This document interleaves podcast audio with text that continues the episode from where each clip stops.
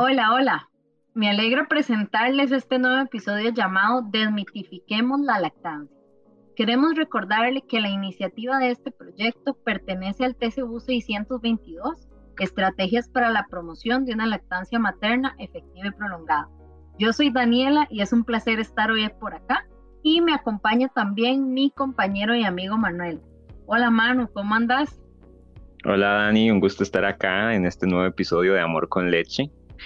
Eh, muy feliz de estar acá y de, espero que los oyentes, las oyentes también que, que nos acompañan el día de hoy se encuentren súper bien. Perfecto, por supuesto que sí. Este, Manu, te quería preguntar, ¿vos has oído hablar del cadejos? Claro que sí. Me da muchísimo miedo, debo confesar. sí, yo creo que a todos, ¿verdad? Eh, el cadejos es, es parte de las leyendas de Costa Rica, ¿verdad? Más marcadas ¿verdad? Se describía como un animal fantástico, que era un perro negro súper grande, súper peludo, ¿verdad? Que tenía los ojos como muy encendidos, ¿verdad? De color rojo. Este, no sé qué más has escuchado. Claro, arrastraba las cadenas, que, era lo que le caracterizaba, ¿verdad? Ver ese bicho enorme con esas cadenotas a altas horas de la noche, eso pues eh, como que, ¿verdad? No era muy, muy agradable. Sí, no era muy buena señal que escucharan las cadenas en la noche, ¿verdad? Generalmente lo que se decía es que se le aparecía a las personas, en especial a los hombres que andaban en malos pasos, principalmente los que andaban ebrios, más que todo para advertirles que cambiaran esa forma de ser. Entonces, algo así son los mitos. Los mitos son como creencias que se perpetúan a lo largo del tiempo y pueden llegar a influenciarnos. ¿verdad? Entonces, podríamos arrancar tal vez en este episodio hablando de qué es un mito, ¿verdad? Vamos a conocer un mito como un relato tradicional que se basa en creencias antiguas y que lo que nos brinda son explicaciones sobrenaturales de hechos o fenómenos y además presenta algunos elementos como que se repiten y se distingue porque perdura a través del tiempo. O sea, es algo que pasa de generación a generación. Entonces, este episodio vamos a conocer cuáles son esas creencias que posteriormente pueden tener influencia en el proceso de lactancia. Me parece súper importante este tema. Em, en lo que es la iniciativa del ciclo de charlas, lo habíamos tocado hace un tiempo también. Y verdaderamente al hablar a veces con muchas personas uno puede ver que los mitos perduran, entonces por eso es tan importante recalcar que, em, que, hay muchas creencias que se mantienen y que se, se transfieren, porque es como todo un fenómeno social, ¿verdad? Que se transfieren de generación en generación, de familia en familia, em, por ese componente como digamos, como el cadejo que recordábamos, las cadenas, ¿verdad? Eh, recordamos ciertos aspectos de la lactancia que a veces pueden no ser ciertos y obstaculizar el proceso de una lactancia efectiva en las personas, ¿verdad? Entonces es importantísimo desmitificar. Exactamente, y de hecho nos damos cuenta que la lactancia es uno de los temas tal vez más mitificados, porque antes no se hablaba mucho, ¿verdad? Básicamente lo que perduraba eran las creencias que habían desde la antigüedad y esas se iban transfiriendo. Entonces, hoy vamos a empezar con uno muy importante y muy escuchado, ¿verdad? El primero es, el tamaño de los senos está relacionado con la producción de leche materna. ¿Cuántas veces no hemos escuchado esto? Las mujeres con pechos pequeños no son buenas amamantando, no tienen buena leche, ¿no? ¿verdad? Realmente no existe una relación entre el tamaño de los senos y la producción de leche. Es decir, es completamente falso. Por ejemplo, también, ¿verdad? Mencionan, entre más grandes los pechos, mejor producción de leche. Y tampoco está comprobado científicamente. Gracias a este mito, ¿verdad? Precisamente, es usual que muchas mujeres con senos pequeños no puedan amamantar de manera exitosa. Por esa creencia principalmente de que no pueden producir cantidad de leche suficiente para alimentar de manera exclusiva a sus bebés. Claro. ¿Qué nos dice la teoría? También, nada más iba, iba a meter un poco la cuchara ahí, ¿verdad? Porque entonces ah, van, es como las dos caras de la moneda. La mujer que tiene pechos pequeños y le cuesta amamantar al inicio dice, dice, claro, es porque tengo, tengo senos pequeños, entonces por eso me va a ser muy difícil, ¿verdad? Y tal vez se rinde en unos, en unos cuantos intentos. Y al mismo tiempo, una mujer que tenga pechos grandes y le esté costando la lactancia, la van a ver raro, van a decir como, pero ¿por qué? ¿Por qué si vos tenés los pechos grandes, por qué te está costando? No debería costarte. Y entonces también condiciona la experiencia de esa mujer. Es muy importante, muy importante mencionar que en lo que sí, nada más para dar el dato curioso, en lo que sí tiene que ver el tamaño de los pechos es en el almacenamiento, por así decirlo, en la, la lechita que queda producida, que se puede almacenar un poco en ese pecho, claramente al haber más espacio en un pecho más grande, va a poderse almacenar, pero la efectividad, digamos, o el éxito de la lactancia materna nunca depende o depende muy poco de la cantidad de leche almacenada, y sí depende de la cantidad de leche producida en el momento. En el momento, exactamente. Eh, yo creo que, es muy importante tener los dos extremos porque por algo es un mito, ¿verdad? No es solamente que lo escuchamos, es que influencia a la hora de la práctica, a la hora precisamente que amamantamos. Entonces, igualmente hay los dos componentes emocionales de presión social. El que tengo pechos pequeños, entonces no voy a poder amamantar. La contraparte pechos grandes porque no estoy produciendo suficiente, ¿verdad? Entonces, muy bien, como dijiste vos, la teoría nos dice que aunque algunas mujeres tienen mayor cantidad de grasa, ¿verdad? Como tal, en la glándula mamaria, que es verdaderamente el mayor componente del pecho, o sea, lo que más logramos ver del pecho es la glándula, el tejido glandular encargado de producir la leche es casi del mismo tamaño en todas las mujeres. Entonces, ahí se oh. explica ¿verdad? Ahí está. Porque necesitamos, eso sí, una técnica adecuada de succión para garantizar la producción de leche, ¿verdad? No relacionado con el tamaño del seno, sino con una técnica adecuada. Entonces, para concluir, no hay evidencia que demuestre que una madre con senos pequeños produzca menos cantidad de leche que otra que tenga senos. Claro, y es que la técnica lo es todo, al fin y al cabo. Un buen acople del bebé al pecho es importantísimo, pero también la forma en cómo la mamá se puede acomodar al, amamantamiento es importante. De hecho, otro mito que voy a tirarlo de una vez es que se cree que amamantar a gemelos es o muy complicado de lograr o que no se crea una lactancia efectivamente, digamos, nutricional para ambos bebés. Y lo cierto es que en realidad los beneficios de la lactancia para la madre y para los bebés, en el caso, por ejemplo, de que sean gemelos, si no es que son hasta más bebés, eh, se ven multiplicados cuantos más bebés hayan, porque al fin y al cabo la mamá va a estar estimulando a veces incluso ambos pechos al mismo tiempo, porque ambos bebés se están alimentando al mismo tiempo. Y entonces esto va a favorecer que la mamá tenga una producción a demanda de leche enorme. Puede llegar a producir en, por ejemplo, se dice que en mamás que tienen gemelos o trillizos pueden producir de 2 a 3 litros por día, aunque esto implica, por supuesto, muchas más tomas diarias, por supuesto, claro, al tener más bebés se van a tener más tomas, eso es algo muy demandante bastante lógico, es muy demandante, correcto. Y por supuesto que va a haber mucho, muchísimo más tiempo en el, que, en el cual la mamá va a tener que agarrar, por ejemplo, las técnicas apropiadas, va a ver cómo se acomoda en la casa, en el espacio que tiene a disposición. Sabemos que no todas las personas tienen una u otra o las mismas condiciones, ¿verdad? Em, también va a ser muy fatigante, por supuesto. La, sabemos que nutricionalmente la, la, producción de leche materna demanda muchísimas calorías para la mamá. Al estar aumentando esa producción todavía un poco más, va, la mamá se va a sentir muy fatigada.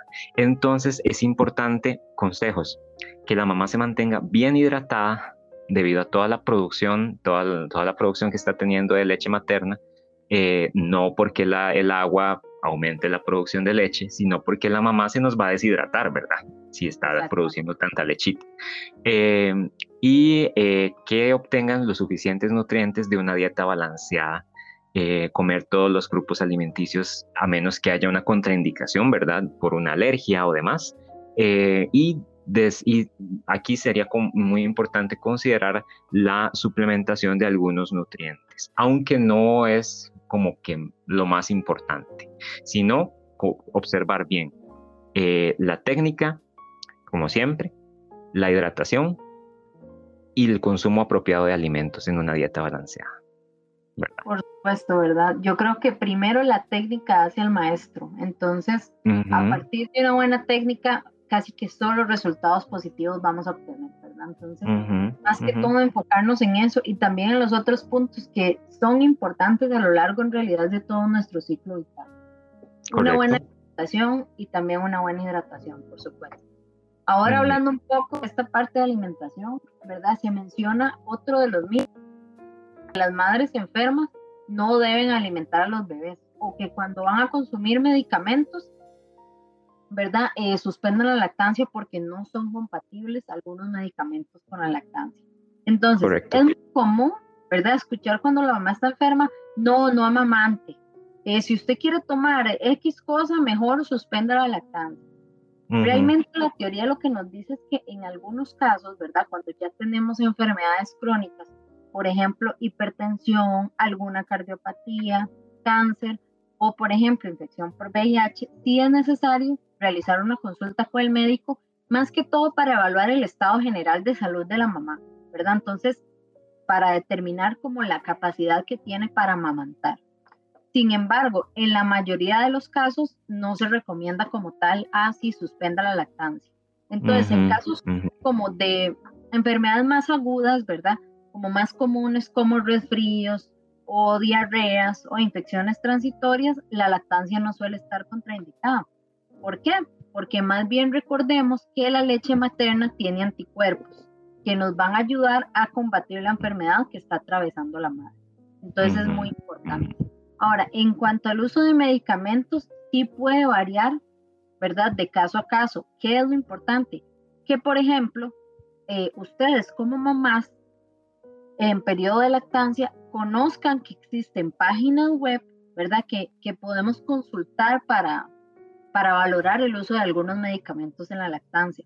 En algunas charlas, ¿verdad? Que, que ya se dieron respecto al uso de medicamentos en la lactancia, nos dieron una muy buena que es e-lactancia.org, ¿verdad? Ahí los medicamentos están clasificados y muestran el riesgo, digamos.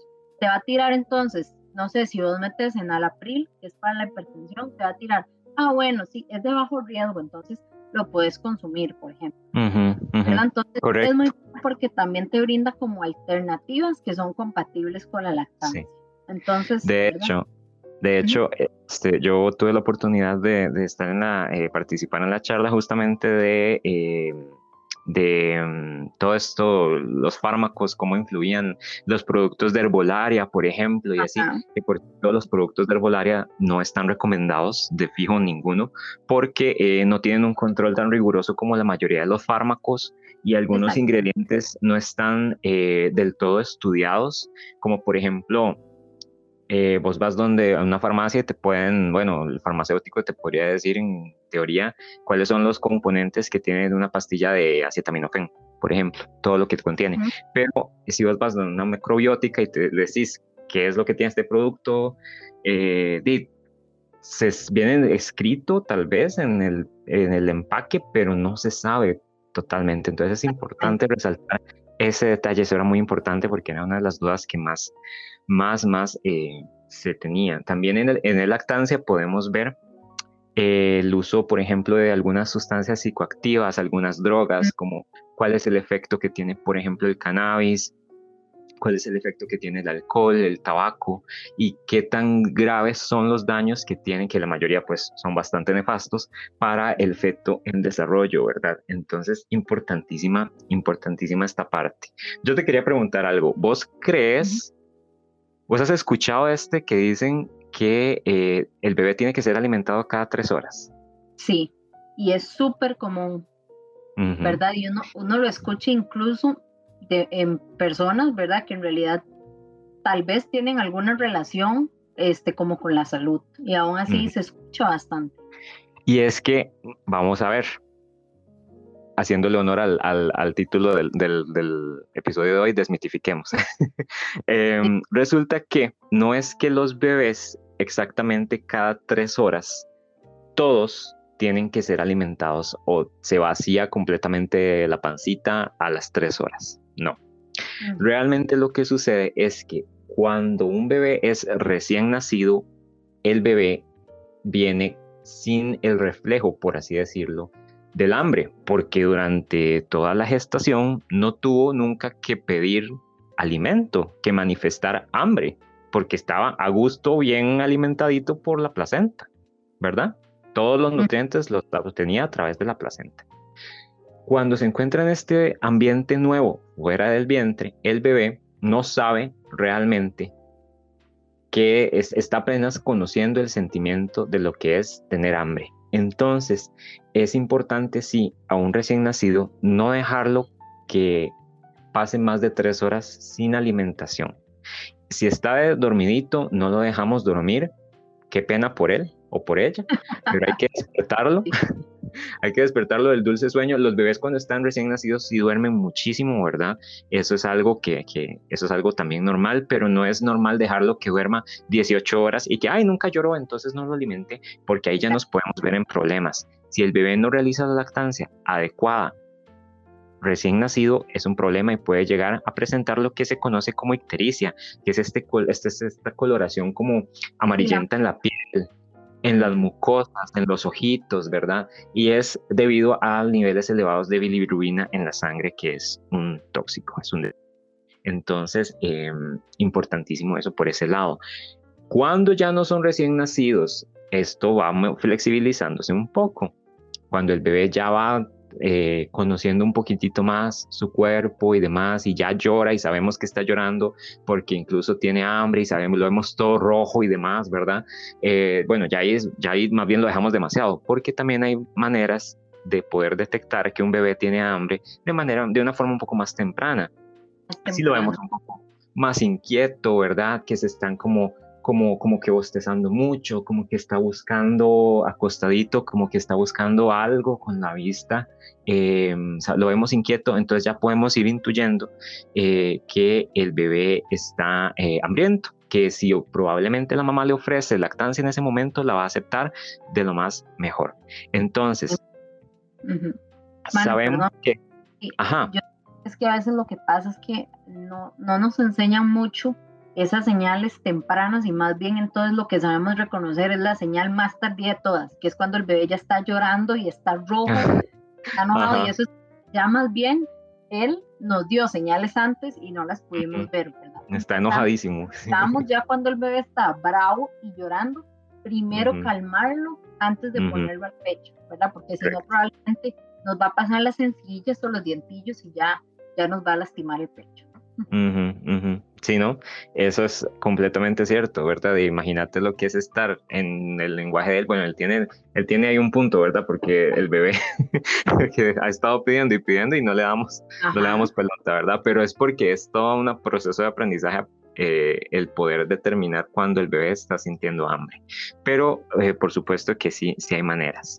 Entonces, pues nada más eh, resaltar eso por ese lado. No es necesario amamantar cada tres horas a menos que el bebé esté recién nacido, ¿verdad?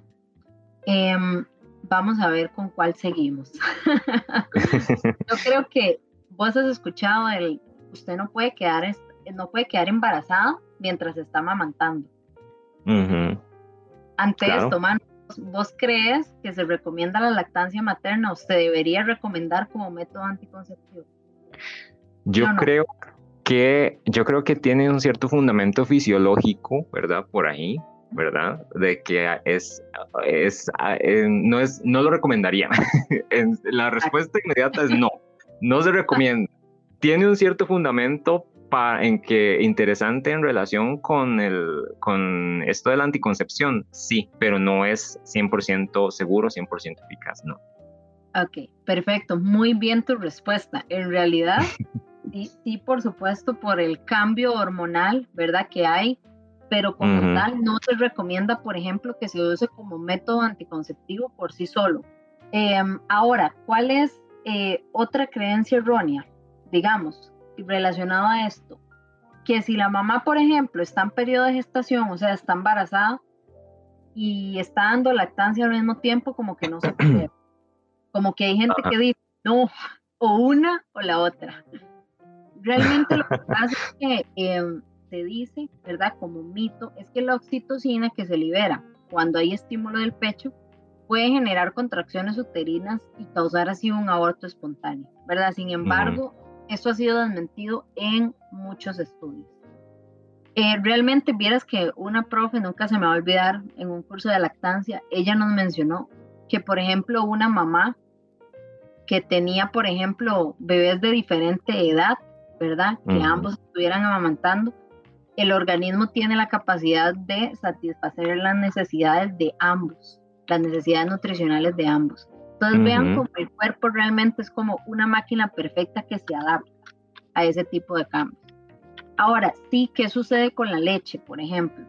Cuando una madre está embarazada y continúa amamantando, sí se pueden producir algunos cambios, ¿verdad? Más que todo en la composición, ¿verdad? Eh, tal vez un poco en la producción, pero más que todo en el sabor de la leche, ¿verdad? Entonces a veces el bebé como que no quiere ya este, el pecho, ¿verdad? De forma natural. Sin embargo, la leche en sí sigue siendo completamente alta en nutrientes, ¿verdad? Y obviamente con todos sus factores inmunológicos para brindar protección. Entonces, realmente tiene sentido que se suspenda durante el embarazo. Importantísimo, importantísimo. Exacto.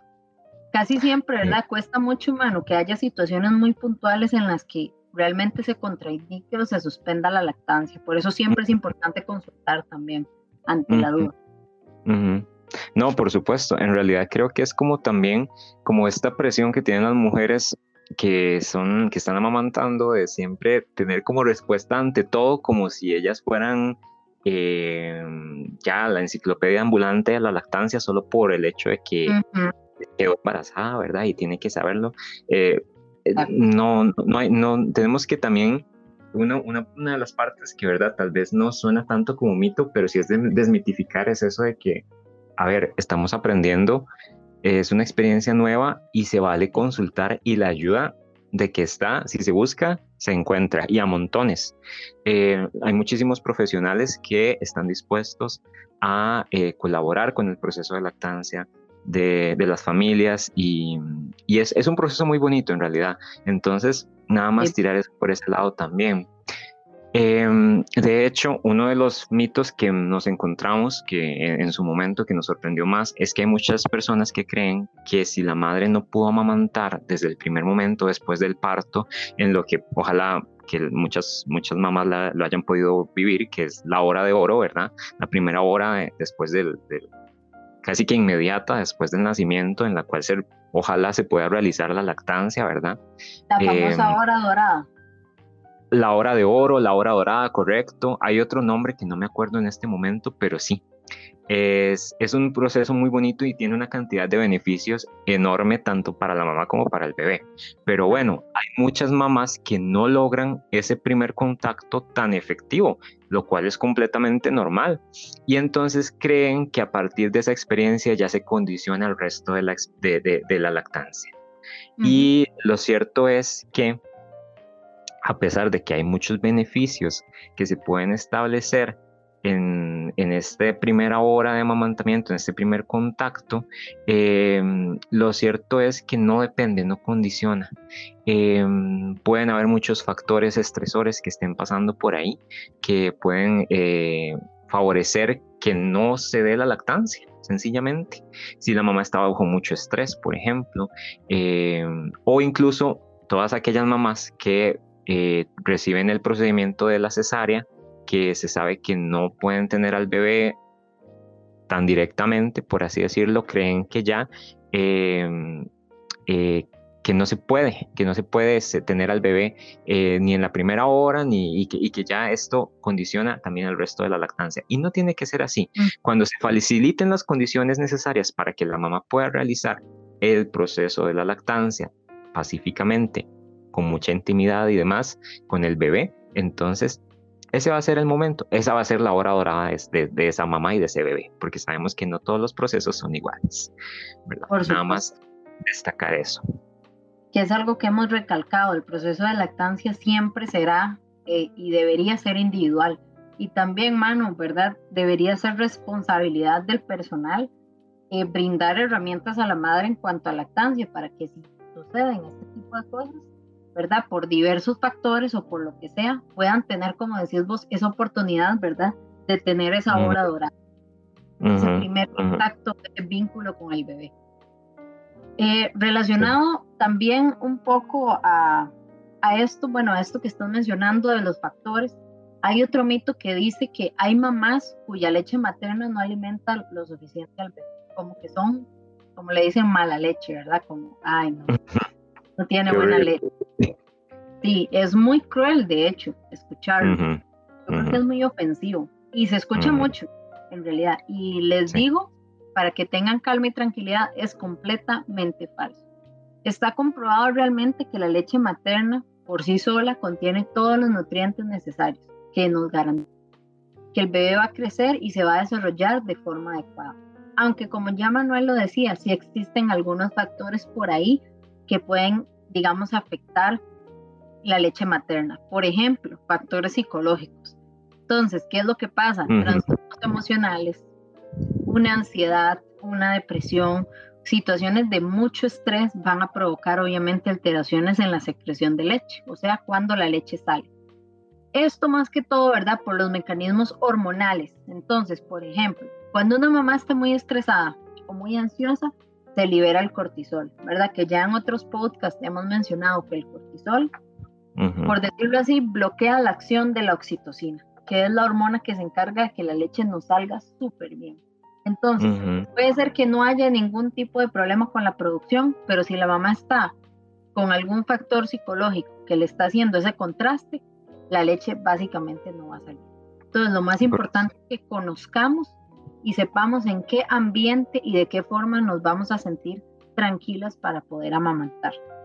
Pero lo más importante y lo que quiero que recuerden es que cualquier leche materna y en la cantidad y el volumen que sea, es un alimento completo para el bebé y también un factor protector. Estoy de acuerdo con, con eso completamente. Em, de hecho, eh, siempre es mm, pues motivar a las, a las mamás que, que comprendan la importancia de, de, de, la lactancia como tal, no solo para alimentar al bebito ahora, sino a largo plazo, que eso es algo importantísimo. Y como último punto, yo les quería mencionar dos eh, mini mitos, por así decirlo, eh, que nos encontramos, que, que, que es, es, importante aclarar debido a que, bueno, Ahora, por ejemplo, muchas personas eh, gustan de hacerse tintes o permanentes o tratamientos del cabello y la mayoría eh, en el embarazo están contraindicados. Eso es cierto, cierto. En el embarazo sí. En la lactancia no. es importante saber que eh, a pesar de que se recomienda no hacérselo como tan seguidamente, por así decirlo, eh, los tintes, por ejemplo, eh, mientras se cumplan con normas de seguridad en el centro en el que se están eh, en el que se están, por ejemplo, fabricando los productos, que sean productos de, de, calidad, que sean aplicados por profesionales, y mientras se dé una buena ducha eh, para poder eliminar el tinte completamente, por ejemplo, eh, del área del cuero cabelludo, entonces eh, se va a evitar la absorción de estos compuestos que son potencialmente tóxicos en la lactancia materna. O sea, no está contraindicado del todo, nada más es de tener un cuidado especial a la hora de realizar, por ejemplo, este tipo de, procedimientos de belleza. Y además, otro que les quiero mencionar, otro mito, otro mini mito, es sobre el calostro, que es, a pesar de que es un, pedacito de información lo que tenemos para ustedes sobre esto, eh, tiene una repercusión enorme en el lactante, debido a que el calostro es la eh, forma más valiosa, por así decirlo, de la leche materna. Es las primeras gotitas que salen, literalmente son gotas. Em, ya que el calostro, eh, a pesar de que se ve viscoso, se ve amarillento, el aporte nutricional es, eh, es muy diferente eh, en cuanto a la leche madura, por ejemplo, porque tiene una alta cantidad de defensas que van a recubrir todo lo que es el tracto gastrointestinal del bebé y va a prevenir cualquier cantidad de enfermedades desde parásitos, bacterias, otros microorganismos, Em, y es un alimento eh, sumamente valioso. Por eso es importante que las primeras gotitas, las primeras tomas, que son el calostro, antes de que pase a la leche eh, de transición, si no me equivoco, em, que sean administrados de manera exitosa para el bebito o la bebita, debido a que son, em, son de la, la primera vacuna, como llaman. El calostro la primera vacuna que recibe el bebé de manera natural. Lo va a proteger contra una cantidad enorme de, eh, de enfermedades.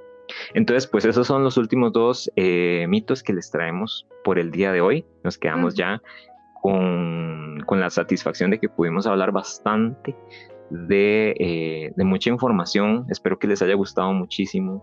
Muchísimas gracias a Dani por estar el día de hoy aquí. Em, y a ustedes también. Y no se olviden, no se olviden de, desmitificar la lactancia, ¿verdad? Siempre.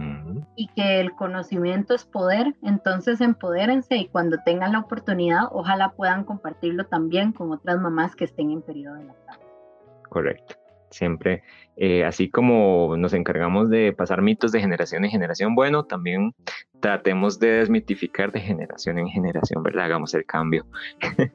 Entonces, pues no. Pues de mi parte, un gusto. Eh, nos vemos, nos, nos, escuchamos más bien en la próxima. Claro, que un abrazo a la distancia, por supuesto.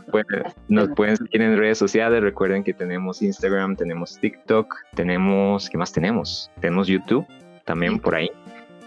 Eh, entonces, pues nos pueden buscar. Un gusto. Que esté muy bien. Hasta luego. Hasta luego.